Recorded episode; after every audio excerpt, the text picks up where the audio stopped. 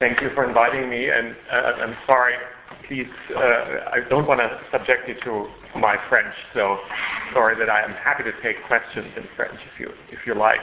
But it's a pleasure to be here. Thanks for inviting me. I'm slightly intimidated by the men who are staring down at me, especially the ones on the right and the left. but uh, I'm glad that you are flanking me here. And and and I should probably preface my remarks by saying that in general, when I talk about theater and philosophy in the States, I do it in a somewhat polemical sense because I feel like very few people in the States do that. Here, it sounds like I'm going to preach to the choir. So uh, that's, I suppose, not always a bad thing. So this topic, theater and philosophy, has always been sort of in the back of my mind because I was a philosophy major in college, but also did a lot of theater. And, and ever since then, I have been trying to figure out how to connect these two disciplines or activities. Uh, um, and it was harder than I expected, and I started to think about why, why it is so difficult to connect theater and, and philosophy. And um, one conclusion I came to is that it's difficult for two reasons.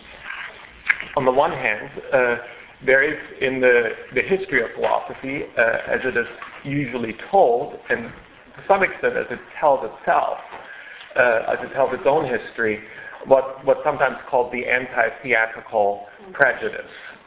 So the sense that philosophy has tended to define itself against the theater, uh, and this so-called anti-theatrical prejudice, the term itself was coined uh, or used prominently by, by an American theater historian called Jonas Barish in, in, in the early 80s. So uh, the anti-theatrical prejudice comes in a variety of flavors. Uh, the most prominent is perhaps a moral one, the well-known polemic against actors as immoral, and by extension that the theater in general is a, is a, is a place of moral decay or suspicious in various ways. That actors in particular are suspicious. There is something suspicious about role playing, about pretending to be someone who, who you are not. Uh, and of course, you will be thinking of Rousseau and, and, and, and others uh, in this long tradition of a kind of moral anti-theatricalism. There is a um, perhaps not quite as prominent uh, aesthetic version of the anti-theatrical prejudice as well. The idea somehow that what's problematic about the theater is that it mixes the different art forms. Um, and that this mixture is somehow diffusing or, or, or uh, uh, uh, distracting from the, the essence or purity of each of the different art, forms it brings together. So one philosopher who developed this kind of anti-theatrical reading was Nietzsche, for example, in his polemic against Wagner, where he accuses Wagner of theatricalizing the arts, of mixing the arts, of creating some kind of synthetic concoction uh, um, by imposing some theatrical system onto the other arts, theatricalizing music, theatricalizing the visual arts, uh, theatricalizing language. And in an interesting way, this, this aesthetic polemic into theater returns in, in sort of high modernism with a critic and philosopher like Michael Fried, for example, who also accuses, in this case, American minimalism of theatricalizing the arts and here anticipates here, he recognizes in a sense in, in, in Richard Serra and other American minimalists what would later become performance art or in, installation art, so that there is something, that there is a kind of theatricalization that is going on in, in the art world. And he polemicizes against that. And again, the argument is that the theater mixes the different arts. So one could call that a, um, an, an aesthetic uh, anti-theatrical prejudice. And then finally, there there is, uh, and perhaps the most important uh, form of the anti-theatrical prejudice in philosophy is, is, is an epistemological anti-theatricalism that, that says that the theater is a place of untruth. And that to the extent that philosophy is premised on the search, the search for the truth, it has to avoid the theater, it has to define itself and its own procedures against the theater. Now, calling these three arguments or traditions an anti-theatrical prejudice is a tendentious way of characterizing them. Uh, it's a way in which theater or those who associate themselves with the theater or theater studies has tended to look at these different philosophical voices. And there is something um, usually quite defensive about the way in which theater people react to arguments such as Rousseau's or Nietzsche's or Plato's. And this tendentious description of these different philosophical traditions as an anti-theatrical prejudice, that is, as something that is an unthinking kind of, it's, it's, a prejudice, not a well-considered uh, position, that it is a prejudice and that therefore philosophy must be cured of this prejudice, is one of the things I want to argue against. So, in other words, one reason uh, why it's difficult sometimes to think about theater and philosophy is precisely because so much admittedly critical commentary, philosophical co- commentary on the on the theater is treated by theater studies as a prejudice. One problem. The second problem is in a sense the flip side of what I just described. And this uh, uh, uh is uh, there's no neat term for it, but let's just call it the anti-philosophical prejudice in theater. At least the way theater is, is practiced uh, in the United States, the first thing you learn when you go, when you study theater, especially when you uh, take uh, an acting course, is that theater has nothing to do with ideas and only with the body. That if you try to put ideas into the theater, uh, it becomes rigid, it becomes tendentious, it becomes kind of pedagogical, uh, that too much of an investment in ideas um, is not adequate to the form of the theater, to the essence of the theater, which is, after all, an art of the body. And this is this the, the center of the theater as an art of the body is often articulated as therefore being different from or removed from ideas. You get taught that the word drama comes from drawn action, not uh, ideas. Uh, so that, that, that theater has to avoid being too intellectual. Now, it's especially this part that I think is maybe much more pronounced in America, and especially in the theater, uh, in theater studies, that has come out of the 60s that than it is here. So this is the part where I feel like I'm perhaps uh, preaching to the choir. So there are then these two um, parallel prejudices, the anti-theatrical prejudice, uh, uh, so-called, uh, of philosophy, and the anti-philosophical prejudice in the theater, perhaps so-called, I, I, I call it so. And, and so what I, I've been trying to do is figure out essentially an alternative to these dominant modes of theater, uh, talking about itself and philosophy and, and, the other way around. Now, um, the dominant figure, in a sense, in, in, in the anti-theatrical uh, uh, tradition of philosophy is, of course, Plato, and, and I know that Plato plays uh, a role in, in, in, this workshop as well. And it is true that Plato said many uh, um, said many not particularly nice things about the theater. One can trace certainly the epistemological anti-theatricalism to Plato. One can also uh, trace the the moral anti-theatricalism to Plato, even to some extent the aesthetic one. So Plato seems to be a, a key founding figure in that in that story.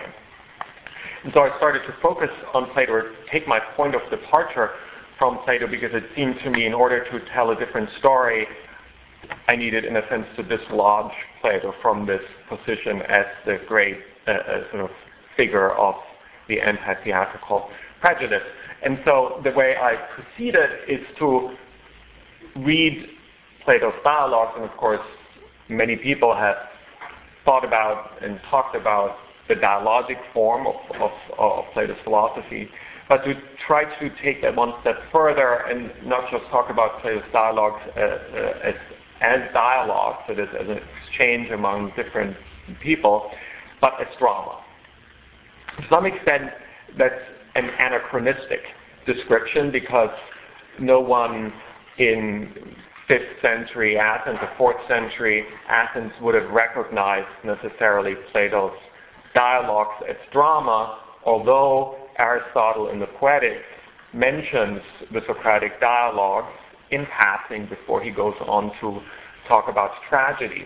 Once I started to look around, I did notice that while people didn't talk about these dialogues as drama, um, several ancient sources connect or associated them with the theater world at large. So there's, for example, Diogenes Laertius' biographies of both Aristotle and Plato, and in them he has them uh, associate with theater people, even collaborate with Euripides as one of Diogenes Laertius' uh, arguments.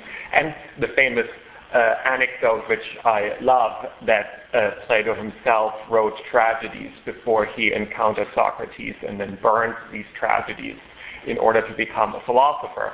So this is, in a sense, this is the one of the earth themes of uh, the anti-theatrical prejudice. Plato had to burn his tragedy in order to become a philosopher. But in a sense, I, I was trying to argue that no, no, no. Uh, in burning his tragedy, Plato essentially did what all playwrights do, namely burn his juvenilia uh, before he went on to write a different kind of drama, namely this strange new form of philosophical drama. So what, what, to what extent is it legitimate to talk about these dialogues as drama rather than as just dialogues? Um, I focus on the way in which Plato doesn't just have two or more characters exchange ideas. He always grounds them in a particular scene or setting, whether in the gymnasium or in the marketplace of Athens or outside Athens, so that scene or setting is always a really crucial dimension of his dialogues. I started to look at the plots of these dialogues, which are very different from Greek tragedies and comedies. They are not clearly structured. They're often meandering. They're labyrinthine. They start over again. They go off in different directions. They end abruptly without resolution and so on and so forth. So again, a reason why no one, uh, no contemporary would have recognized them as um, as drama. Um, I also focus on the ways in which they were probably performed. Now, by that I mean is that it's very likely that these dialogues were spoken aloud by at least one person, uh, um, perhaps even by several people in what we would now call a kind of staged reading, I suppose. Uh, that is in a kind of pedagogical setting, uh, not in big theaters. So again, reason why they wouldn't have been recognized as theater, uh, um, but uh, uh, they were spoken aloud the Theaetetus gives internal evidence because there the framing story is always Plato's dialogue often, as you know, has a, has a framing story. The framing story has one character talk about how someone took down this discussion between Socrates and his friends, and then they have a slave boy read it aloud while they while they listen. So both internal and external evidence that they were in some sense performed. Now, these features, uh, attention to setting, uh, strange meandering plots, uh, um, a kind of semi-staged reading, as I said, would not have been recognizable as theater to Plato's contemporaries, but I think they're much more recognizable as belonging somehow to the theater to us, because we, of course, have a much more expanded notion of theater. Uh, um, we are much more uh, comfortable with integrating certain forms of reading or closet drama into our understanding of what the theater is. We have a much more expanded notion of what a performance of a text can be. So in a sense, I'm uh, um, consciously projecting back a modern notion of drama and theater onto this strange new phenomenon of the philosophical dialogue in order to recognize certain features that would become important for modern drama. Now, as I was thinking about Plato's dialogues in a kind of dramatic mode, I started to, to wonder whether I was the only one doing that, and therefore whether it was a crazy idea. So I started to look around, and I was surprised to find that there were actually quite a few dramatists who also recognized in Plato uh, a predecessor that is a dramatic author whom they tried to imitate. So, for example, I found what I then ended up calling a, a kind of a tradition or subgenre of the Socrates play, namely playwrights who would write plays taken from the material provided by Plato's dialogues, and sometimes also Xenophon's Socratic dialogues, around the Socrates, the character Socrates. So many of these playwrights are very, very minor and unknown. But I was happy when I found them because I realized that they similarly developed a kind of dramatic reading of Plato. And often in their prefaces, they would in fact describe that quite explicitly and essentially say, why has no one read Plato as a dramatist? I'm the first one to do so, and I'm translating this insight, this reading, into this play that is called The Death of Socrates, or, or something like that. The reason why this tradition is so minor and many of these playwrights is so obscure is crucial for that because in a sense it's a tradition that starts over and over again. Over and over again you have these playwrights who don't know about each other uh, and think that they are developing this eccentric reading of Plato uh, and complain about that in their prefaces and then go on to, uh, uh to write these kinds of plays. So it's, it's not a genre in the strong sense that is a series of writers who go back and share the same predecessors and continue to rewrite this genre and develop it step by step. It's a odd kind of tradition that's much, that's much more in fits and starts, that takes leaps, that, that uh, it gets interrupted, uh, resurfaces in, in strange places. So this tradition of the, the Socrates play, it's in a sense one way of thinking about a, um, a tradition of reading Plato as some kind of dramatist. And I don't want to talk too much about these Socrates plays. As I said, they're, they're quite minor. They're often not necessarily good plays. I'm not going to try to convince you that you have to go out and, and read them. Though there, there are some interesting things that can be done with them, in part uh, generic. So the majority of these plays are called Death of Socrates, so they're clearly in the mode of tragedy, and they often end with the um, uh, with scenes taken from the Phaedo, in which uh, Socrates and his friends are assembled in the prison, and finally uh, Socrates, uh, uh, his friends convince him to leave, but he won't, and they cry and are heartbroken, and finally Socrates prematurely, he still has time, he's not forced to do that, but he takes the hemlock and drinks it and, and, and dies. So clearly material for tragedy. What's interesting is that there's a kind of second tradition that uses this, uh, this Platonic material, Socrates' life and death, as material for comedy. There are even some plays called Death of Socrates that are comedies. And that's a really smart insight because if you look at the Platonic dialogues within the context of Greek theater, they are much closer to comedy than to tragedy because tragedy was reserved, with one exception, to mythological characters. Socrates as the son of a midwife and a sculptor is much too, has too much too lower status to to be allowed access to comedy. The whole attention to corporeality, to the way Socrates dresses, and so on and so forth, is closer to comedy again. Uh, um, and so there's uh, something really interesting about that, that comedy tradition. The comedy tradition, that's the last thing I want to say about it, has one problem, and that problem is called Aristophanes. In the Apology, Aristophanes accuses Socrates of fueling the sentiments against him and therefore ultimately contributing to his Socrates' death, as we know then retrospectively. So what what are these comic writers who clearly are in the tradition of Aristophanes, the first and greatest comedian? Uh, um, what are they to do with this? They recognize it often as a problem, and they solve it with some frequency by having Aristophanes apologize to Socrates about what he'd done, say that he didn't mean to fuel, he was just, you know, having a bit of fun, but didn't mean any harm. Uh, so often he's uh, included among the friends who assemble at the moment of Socrates' death, or they kind of write Aristophanes out of the story entirely and pretend the problem doesn't exist. But more interesting are the attempts that try to address it.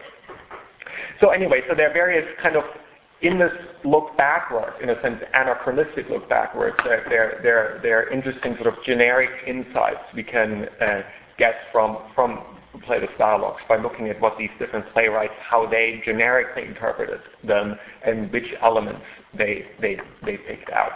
The, the comedians often, of course, focus also on the symposium as, as, as, uh, as, as can be imagined.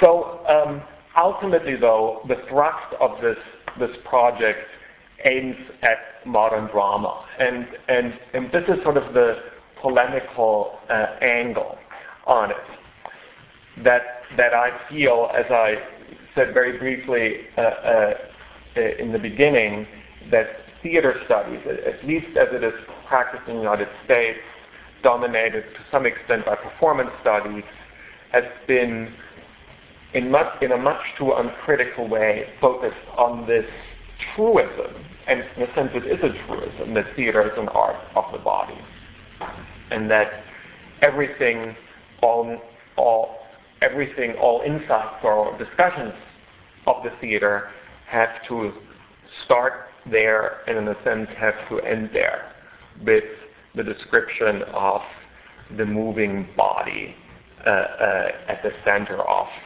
theater. There, are sort of variations on this theme.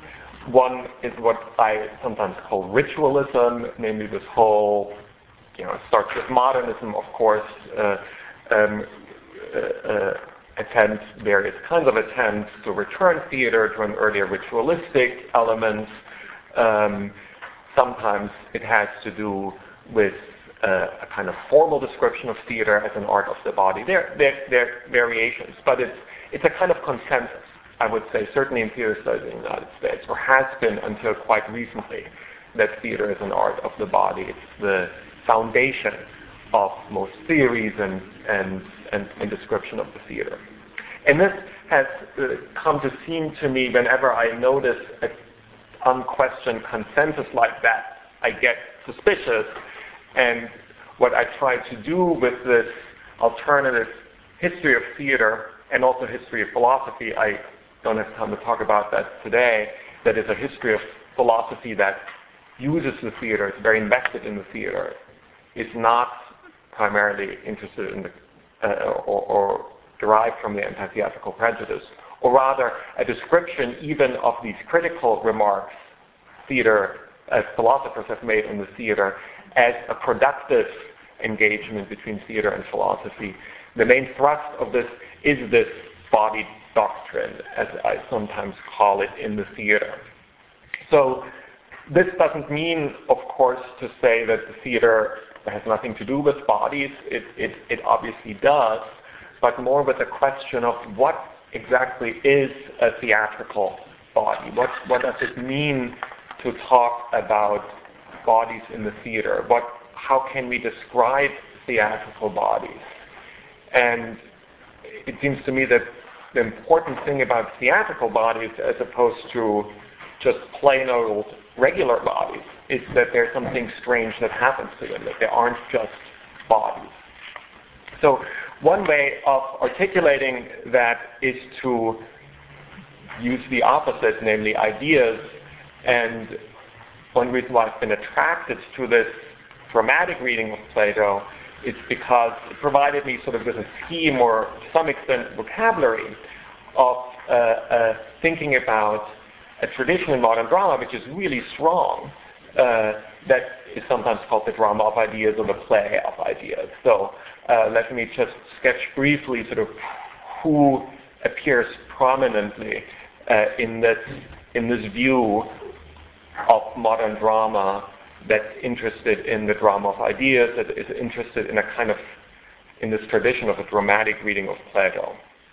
First figure who appears is probably Oscar Wilde, uh, in part because it's very well known and well documented. He talks a lot about it himself.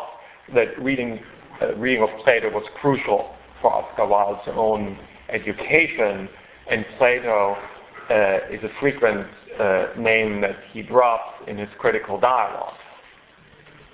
The critical dialogues themselves are an important part of the story, namely that Wilde chose to articulate many of his ideas in, in the form of the uh, philosophical or critical dialogue, uh, and uh, uh he explicitly relates that to a tradition that starts with Plato. Of course, Wilde was not uh, the only one. There's a long tradition of, as, as, as you know, uh, in France more than anywhere, of, of reflection on the theater in the dialogic form. But for Plato, it was, uh, for Wilde, it was a, del- a, deliberate return back to Plato. And it was, in fact, in one of the notebooks uh, he wrote at, at, at Oxford, where he said, and that for me became a kind of crucial sentence, that in Wilde did, that in drama, I'm a Platonist rather than an Aristotelian. And so this choice of the, the critical dialogue is one example of that. Now, what's odd a little bit, of course, about that, about taking seriously this Platonic dimension of uh, of Wilde, is that we have to think about what Platonism actually meant for Wilde. And here, the interesting thing is that it primarily meant a theory of art. Now, in the face of it, that's a strange thing since Plato said all these nasty things about art, as we know.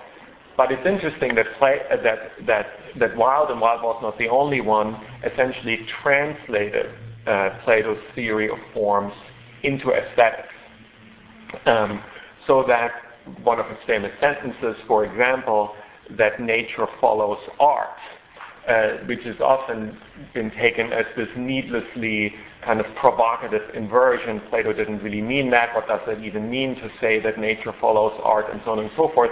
Is essentially, I think, just the translation of Plato's theory of the forms translated into art, namely that there is sort of an idea that is then in a first stage captured by art and in a second step sort of represented uh, by, by nature. So I think it's quite a serious argument, uh, even though it's presented in the witty Wildean aphorism, and it's, and it's essentially a, translation of, Plato into art. So this kind of reading that, takes Wilde's Platonism, aesthetic Platonism, one should add seriously, can then to some extent be extended to his other work as well, especially Salome, which, which is rife with a kind of Platonic interest in seeing and the dangers of seeing, for example. And even to some extent, I would say, importance of being earnest in his other uh, uh, uh social comedies, although it's a little harder to, uh, to nail that, that argument. But in, in these other works, Wilde, as a crucial modern dramatist, is a very serious Platonist, and I think precisely in that tradition I've uh, been trying to reconstruct. So um, from Wilde, one can go to his contemporary George Bernard Shaw, for example. Now again, on the face of it, someone like Shaw seems miles apart from Wilde. Wilde, the aestheticist dandy, Shaw, the Fabian socialist, uh, uh, who writes all these treatises and prefaces and polemicizes uh, against capitalism, writes intelligent, the intelligent woman's guide to socialism and capitalism, and, and, and so on and so goes all, runs all over London and England, uh, giving, giving, giving polemical Fabian speeches. Uh, on the face of it, uh, couldn't be more different from what one often associates with the kind of dandyish Wilde. Well, I have to say that the more I think about these two dramatists, the, the more they strike me as actually extremely similar. Now let's start with the clothes. Now I'm not going to say that Shaw was a dandy, but he was very careful about his clothes, and he became a disciple for a time of the German clothing philosopher Jaeger, who advocated these woolen, all woolen underwear, which sounds incredibly scratchy and uncomfortable, but but but but Shaw swore by them. His, veget- his conspicuous vegetarianism and many other what we would now call lifestyle choices really uh, made clear that Shaw, in a way that's very different from Wilde, kind of forged his public image in persona.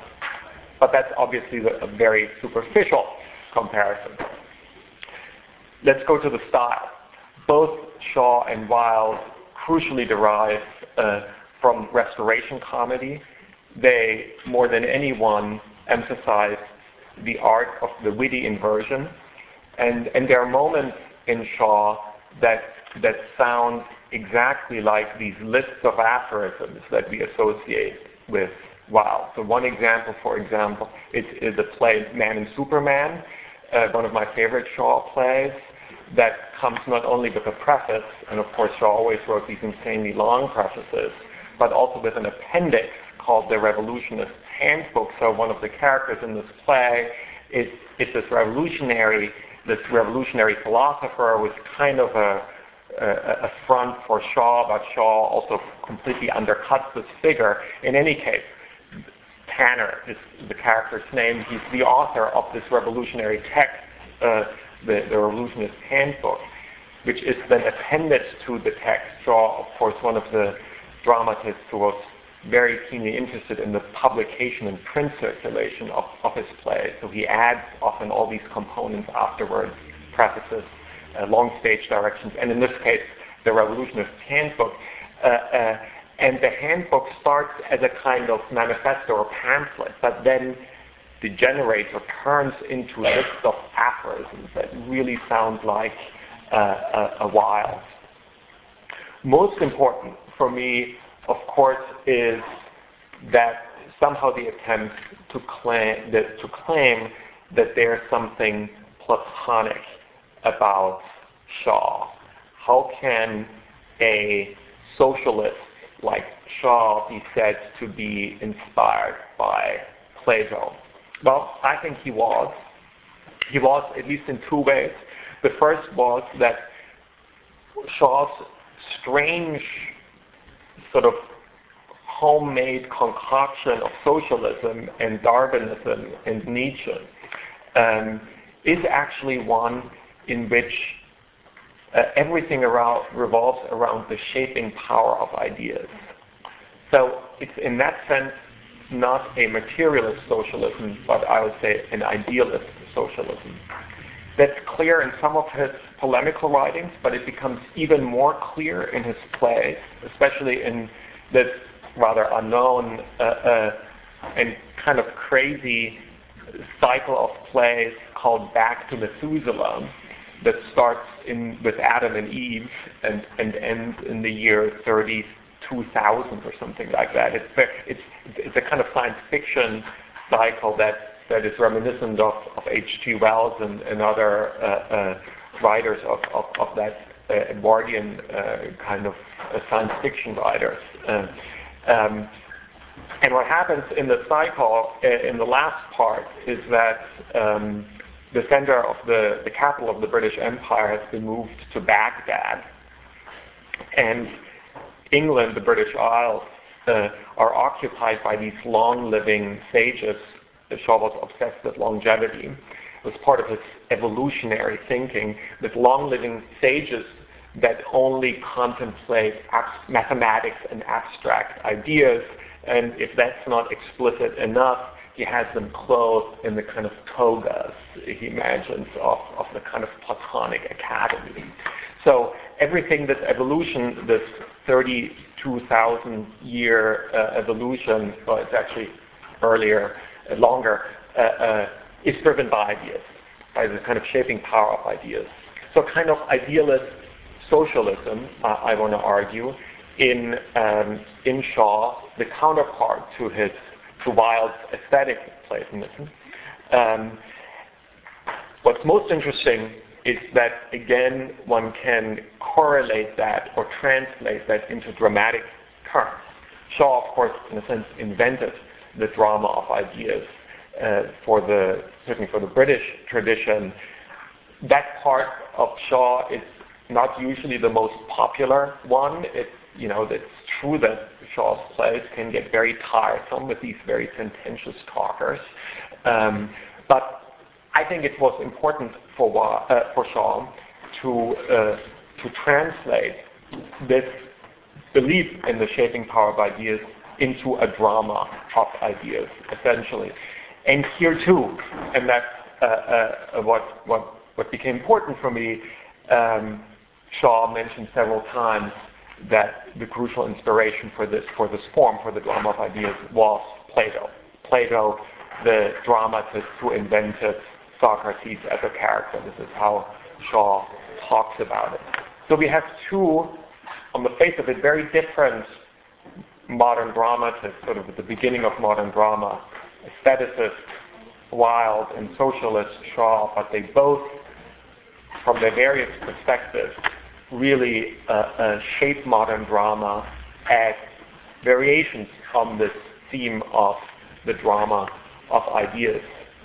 I don't know for how much longer you want me to to talk. Uh, let maybe I'll just wrap up and say there are of course other dramatists.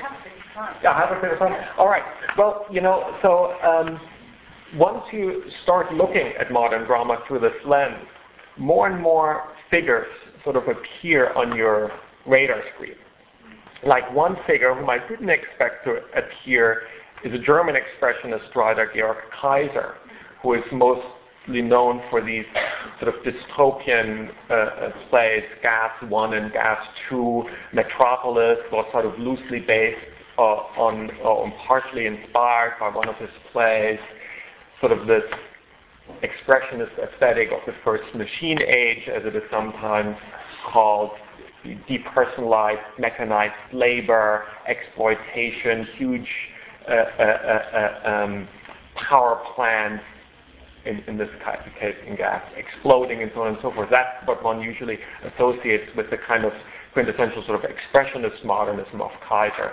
Well, it's interesting uh, that um, Kaiser wrote, in fact, one of these Socrates plays. It's called Alcibiades Saved, based on, a, on, on, on, this anecdote that uh, Socrates saves Alcibiades uh, in, in, in battle in the Peloponnesian War.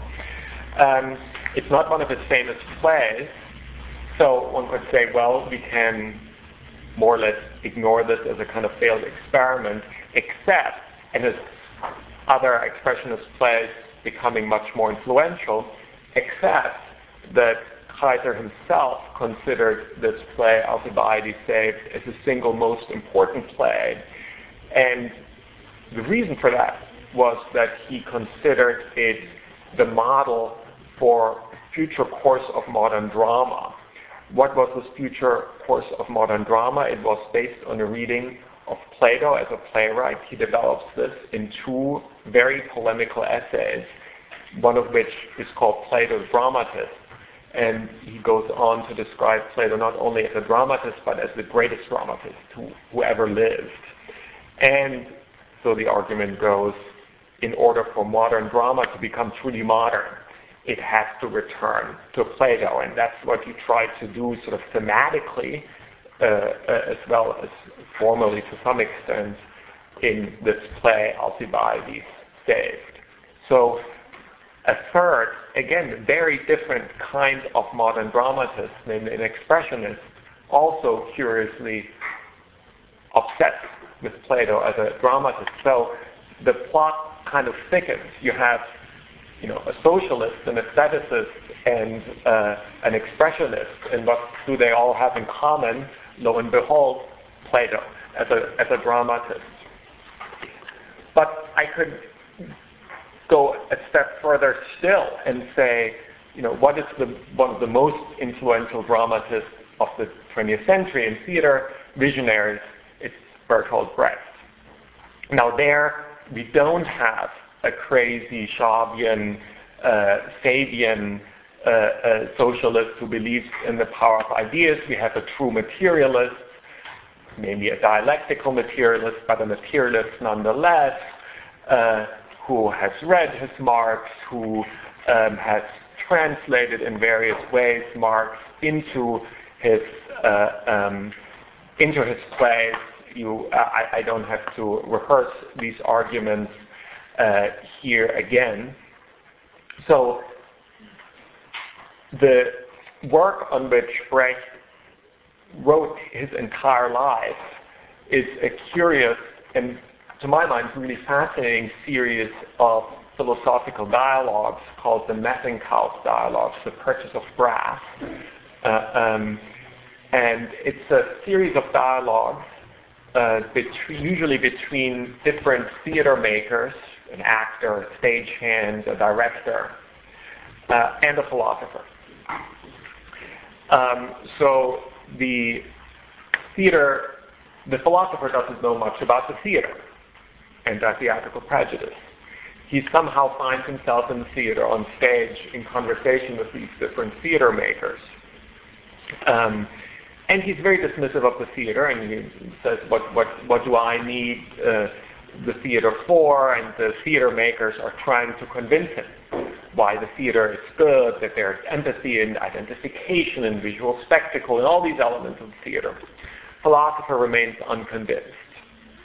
But over the series of dialogues, um, he uh, starts to get kind of interested. And he said, all right, so maybe there is a way in which I can make use of the theater. And he stresses that, use the theater and he starts to describe what is essentially Brecht's theory of estrangement or epic theater. And so he describes this Brechtian theory, and what Brecht basically does is he takes the various essay, many essays that he written over the course of his career, in which he develops his theory of uh, epic theater, and he puts it in the mouth of this philosopher um, and so the philosopher kind of tries this out on these theater people. The theater people are shocked and basically say, that's not theater. And then the philosopher says, okay, let's, let's not call it theater, let's call, call it uh, inverting the letters A and E. And so um, this is essentially what the, a philosophical theater ends up being. It, it ends up being a strange inversion of theater, or at least of the A and E in the theater, uh, a kind of you know what we uh, uh ident- uh, uh, associate with Brecht theater, except here re-articulated in a philosophical mode. Philosophical mode that's interested in using the theater for philosophical ends, for using the theater to kind of experiment, for kind of thought experiment, or the theatrical equivalent of thought experiments in the theater. And that's what this epic theater ends up being. And here we can go back to sort of one, the, the, one of the frames of this thinking about modern drama, namely that there's something platonic, at least a kind of platonic under uh, uh, uh, sub-theme in, in, in various traditions of, of modern drama. Um, and as Wilde said, in drama, I'm a Platonist, not an Aristotelian. And that, in a sense, becomes the big battle of modern drama, in my view. Are you Aristotelian or Platonic? Now, if we know one thing about Brecht, is that he described himself as an anti-Aristotelian. That he never tired of pointing that out.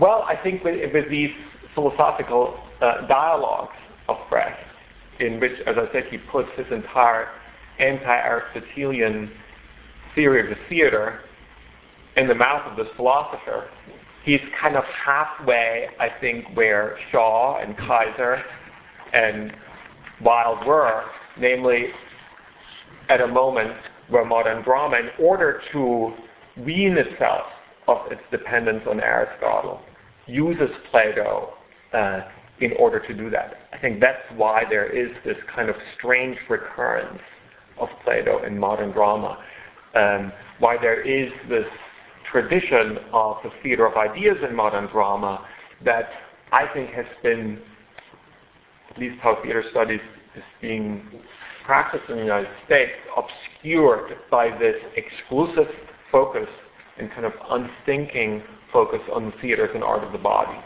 Uh, and that has, I think, kind of forgotten that there is this other story in modern drama that has to do with the drama of ideas. So that's basically the, the, the perspective, the, the polemic.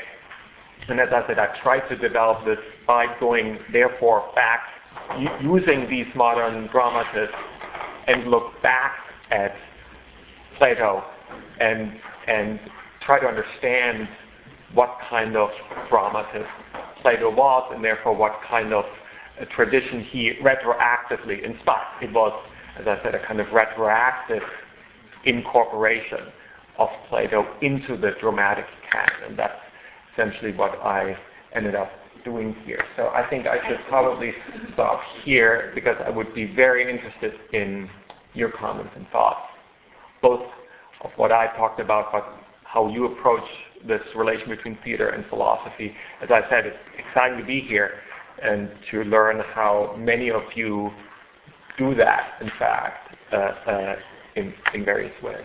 Thank you very much.